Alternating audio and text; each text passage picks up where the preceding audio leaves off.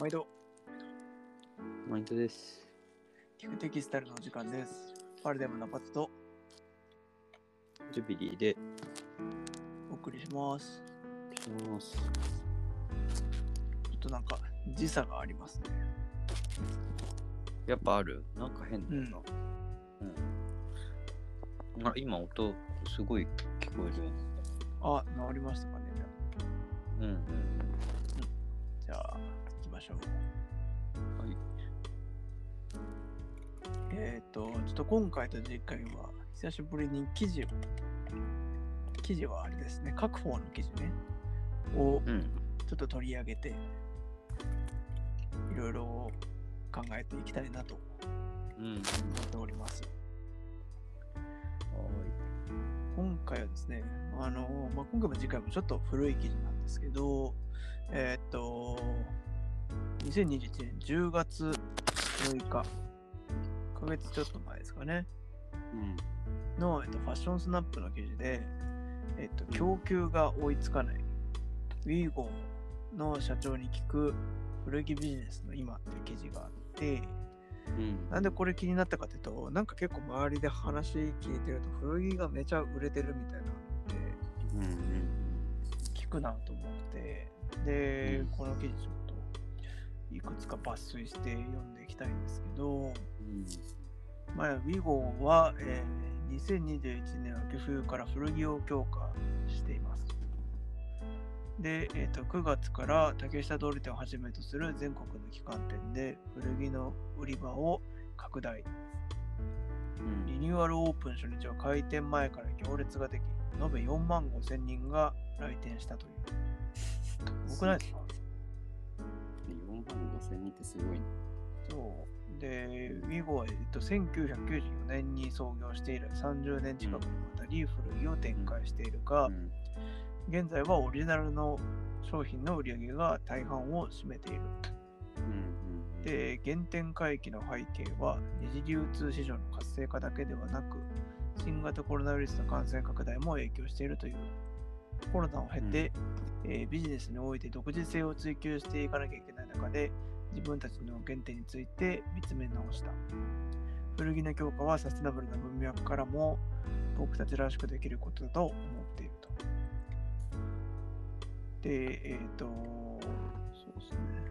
デニムやオーバーオールやミリタリーパンツといった定番品を継続して扱うほか、えっ、と、トレンドになりそうなアイテムもどんどん取り入れていきます。うん。で、まあ、その、オリジナルの新品と組み合わせたコーディネートとかで提案していきますみたいなことが書いてあるんですけど、うん。そんな古着売れるんだなと思って、ねえ。本当にね。今日はでもなんか、どっちかっていうと、どんな話がいいかなとか思ってて、うん。なんかあの、聞くところによると、まあ多分、うん。その、聞いた人の意見って感じなんですけど、うん。やっぱこうサステナビリティとかって言うけど、うん。結局その何買えばいいのか分かんなくて、古着なら少なくとも自分は地球に悪いことしてないよねっていう気持ちも相まって、あの、中価格低価格層の古着が、こう、10代の子とか20代の子にこう支持されるんじゃないかって言ってる人もいて、まあ、それもそうなのかもなっていう気もしました。うんしましたうん。うん。僕ら好きないわゆる古着とくくっていいのかみたいな狙い撃ちで買いに行くようなやつに関してはちょっとまた違う話なのかなと思うんですけどうん。まあそっちはそっちでやっぱりこうインスタとかですごい情報がやっぱり早く交換されるようになって火がついたらすぐなくなってもう弾がなくなっていきますみたいなのがこう相次いでいろんな方でそれが発生してるっていうのはあるから、まあ、古着のこの需要方というかうん。っていうのはこうどっちのジャンルに対しても言えるのかなみたいなこと思うんですよね。うん。なんか身の回りで急に値段上がったものとかありますか？欲しかったやつで。まあ、急に値段、急にっていうと、あれだけど、ね、フレンチヴィンテージもそうだし、もうリーバイスはもう今や手が届かない値段になってるじゃん。うん。うん、あとは、僕だからすると、古着とはなかなか言えないけど、90s のね、うん。T シャツとかも、あ、こんな値段なのっていう値段になってたりする。あ、そうっすか。うん。逆に 80s よりも高かったりするもんね。こうデザインものとか、そのロック、まあロック T でもさ、マリリン・マンソンとかさ、うん。ニルバーナとかさ、うん。うん。そういうものも結構上がったりしてるし、また、その、まあ価値っていう意味ではそうやって上がってる気はするうん。かな。なうん。うんどうなっていくんですかね、古着の市場って。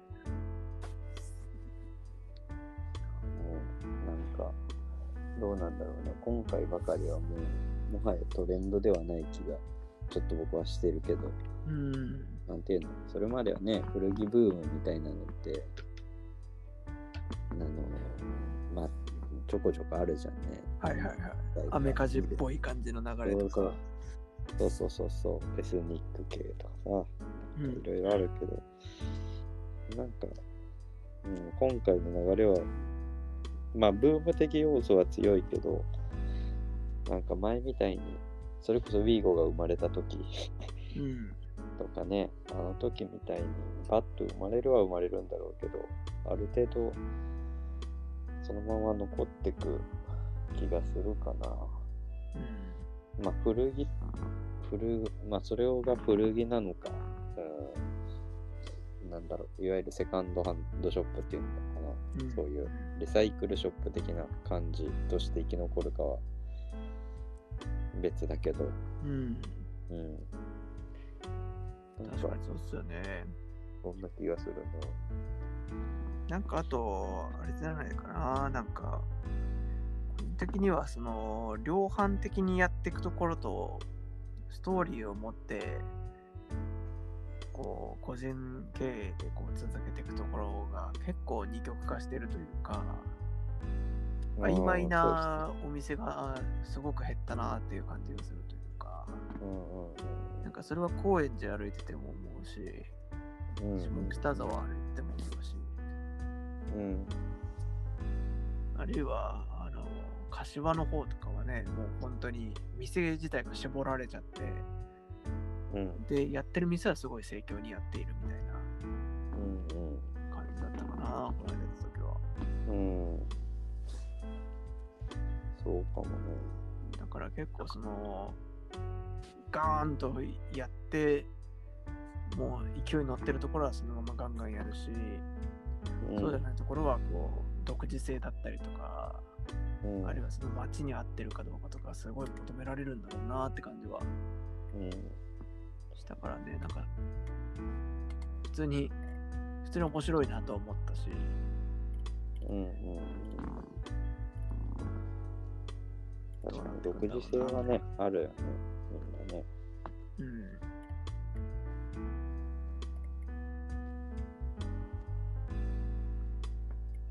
なんかやっぱぶっ飛んだ人は減減ってますよね、明らかに。この昔の自分ら大学生の時とかみたいな雰囲気というか、うん、なんかドッグみたいな感じの人とかって、今あんまいないじゃないですか。うん、いないね。あのやばい感じとかすごい良かったんですけどね。自分は着ないけど。うん。まあコテコテの人はいないかな、今はね。ねあんまりね。まあ、いるっちゃいるのかな。いるっちゃいるとこにいると思うんでですけどね。でもうん絶対数が減ってる気がしますよね。なんかこれ電車とか乗れるのみたいな格好であ 歩いてる人が結構いたじゃないですか。原宿とか行くと。うん。まあまあ、いたね。トゲトゲトゲみたいな。うんうんうん。そういう人はいないね。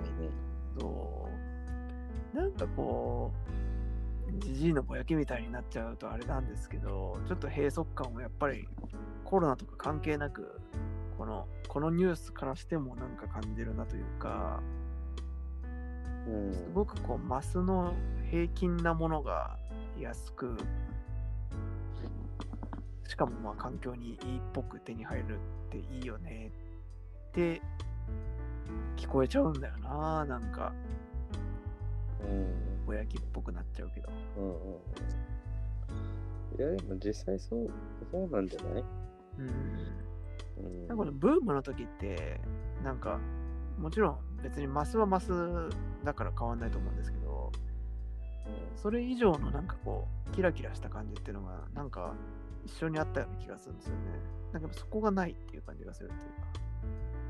うん。でもおっさんだからかもしれないですけどね感知してないだけでいやうん全然輝いてますしって感じなのかもしれないけど そこはもう分からんけどいや、でもそれは、うん。そう、僕もちょっとそれがあるから何とも言えないけど。そうまあでも単純に、あのーあれだよね。おしゃれとはこういうものだみたいな答えがみんなあるのが、こう、なんだろう。えーよく悪く木をてらうみたいなね、うん。そういう格好の人がいないというか、なんかね。ウェアとかでもそうじゃん。うん。なんかもう1位から20位くらいまでみんなおじさんには同じ格好に見えちゃうんだけど、テンプレートっぽい感じですよね。うん、ただやっぱみんなおしゃれだしかっこいいなと思うからやっぱりそういう良くも悪くも情報がねこういっぱい入るからみんな真似できるというか、そうですよね。うんうん、ただやっぱりみんなおしゃれだからそうだな。確かにな。できるだけやっぱりこう理解できないと思ってしまったらもうダメな気がするから。うん。頑張ってんだけどちょっときついなって時あるんですよね。例えばうん。メンズのあのお化粧とかはうん。俺結構きついなと思ってて。おー。いいんすけどね。うん。ねワンクッションある感じっていう 言うんですかね。おおあいいねっていう感じっていうか一発目でいいねってはなれないというかいや、まあ、そりゃね、そうだよね。そうパールのネックレスとかもそうなんですよね、メンズの。ああ。ちょっと無理だなみたいな。うんうん。ワンクッション外れはまあまあまあ今パールだよねみたいな。わかるわかる。いや、それまあ、それは、それはそうじゃない。まあ別にそれぞれのセンスでも好きだ、嫌いだだからね。そう。うん。そんなもんでしょ。だよねでもなんか自分らがティーンの時もうん。ないですか。なんかこのスタイルは嫌だみたいな。みたいなうんうんうん。例えば自分だったら b ボーイだからギャングと一緒にされては困ると思っててうん。あれはダサいみたいな。うん。あまあそそれと同じ感覚で、いやパールのネックレスだけ許せないって、うん。言ってんのはいいのかなとかもうそこの線引きもよくわかんないけどね。ひょっとしたらもうそれがしっかりおっさんになったっていうことなのかもしれないし。ああ。なるほどね。そうなのよ。何が言いたいんだっけ？あそうそうそう。古着。古着。今あと、ね、そうだねなんか言いかけました今。無人販売とかもね、今出てきてるじゃん。へえあそうなんだ。そう、そう、無人販売で、料金設定が、だから、あの、料金設定が1000円、300円、500円かなんか決まってて、で、カードで支払い、カードっていうか、あの、ポイント、うんなんていうんだ、お金カード、1000円券とか5000円券とか持って、うんを先に買って支払うみたいなへえ。そうコロナ禍で確かオープンして結構フランチャイズとかなんかで一気に今一気にっていうかちょっとずつ増えてるみたいで全然知らなかった。うんうんうんたなんか最初やった人があどっかの主婦の方？すごっ。へえ。だじゃなかったかなうんあ面白いニュースだなと思ってとかあとちょっと古着とはまた違うかもしれないけどエルメスのアーカイブみたいなね。エルメスの本体がねやでやってるよね。う。ん。そう。結構無人の服屋ってやつあそうそうそう。へなんか2店舗ぐらいな、あ、2店舗っていうか2つぐらいなんか最近出てこなかったあるし。なんだこれ。へえ。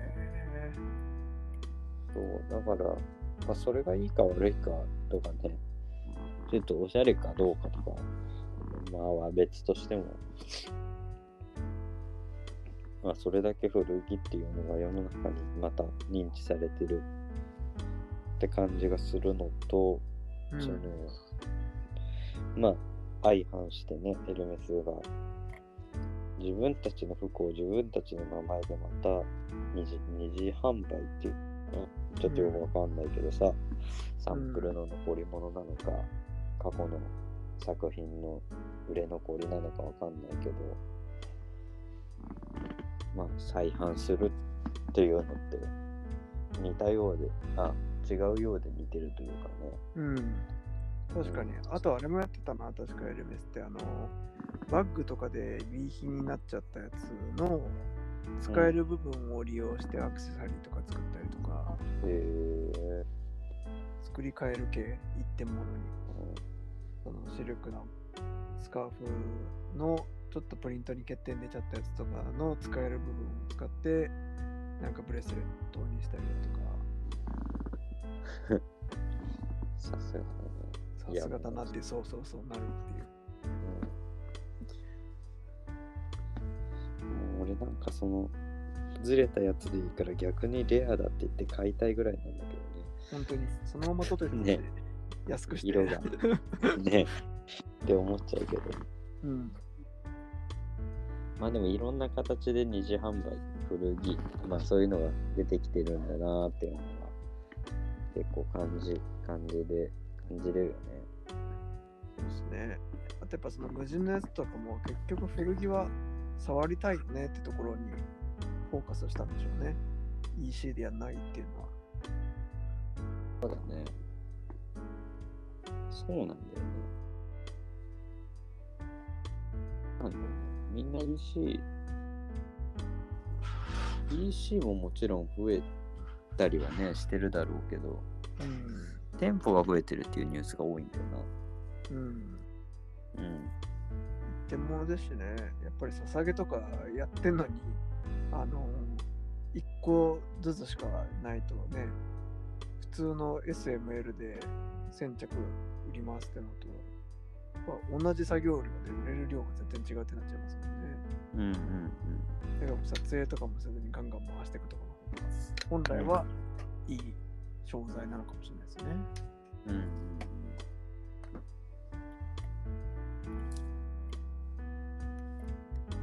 さてさて、今、うん。はい。僕は特にモヘアがやっぱり気になっててこの間のレプラコーングリーン色の無地のモヘアのカーディガンとかあったら最高なのになとか思ってるんですけど、まあ近しいものをヴィンテージで見つけてもね5万とかするような感じだしうん。どうしたものかなとか思ってるんですけどうん。なんか今欲しいものはありますか？インディゴリネ以外で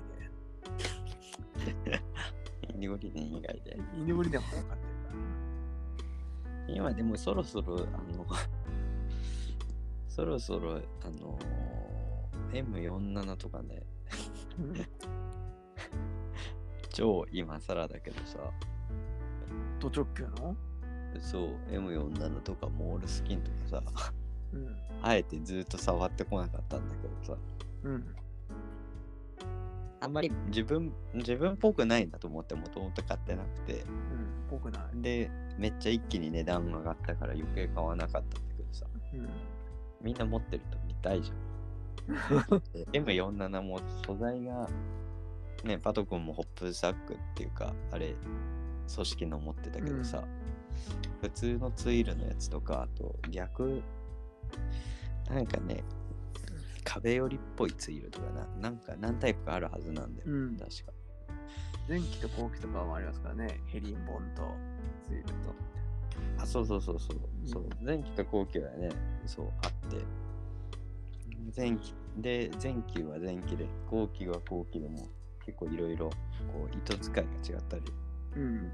するっぽいんだよねちょっとそれを改めて見るために今ちょっと値段が逆に落ちてきてるからあ、そそうそうそうもうちょっと我慢して M47 はだいぶ一時期より去年一昨年よりはだいぶ減下がってきてるんだよう。貯めてきたんだ。そうそうそうそう。ってもんだと思うから、うん。世よの中の市場をよく見ながら、株と一緒だよね。そうだよね。世の中の市場を見ながら、下がった時に買う。うん。そうかな。M47 メタルボタンのジャストサイズみたいのがあったらな、考えちゃうけどな。今いくら今10万ぐらいかな。そんないかんか、M47 ジャストサイズデッドストック6、7万って感じじゃない？ぐらいかな。まあ、でもそんだけあったら違うのかな。絶対的に。あ、そうですか。でも、その辺、なんすね、意外に。そうそうそう。オーベルジュとかには行かないんですか？あえての。ああ。あんまり新あ、そうだね。僕あんま新品、そうだね。俺新品、最近新品買ったの、ユニクロか。ユニクロか、あとなんだろう。アウトドア系かな。うん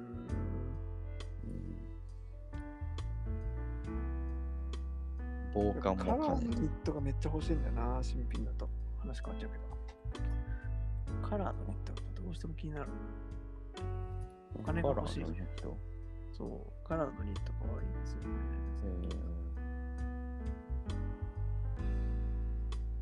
何系？ウウール系の？そうそうそう。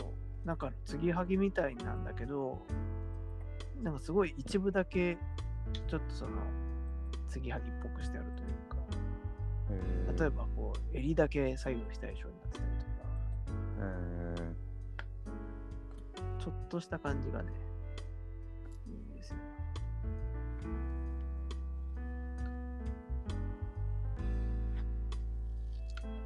お金あったらねそれは欲しいんだけどね。そうそう。こういうのとかもなんか15年とかね、経って、カラーのヴィンテージとか言って、すごいみたいになりそうですよね。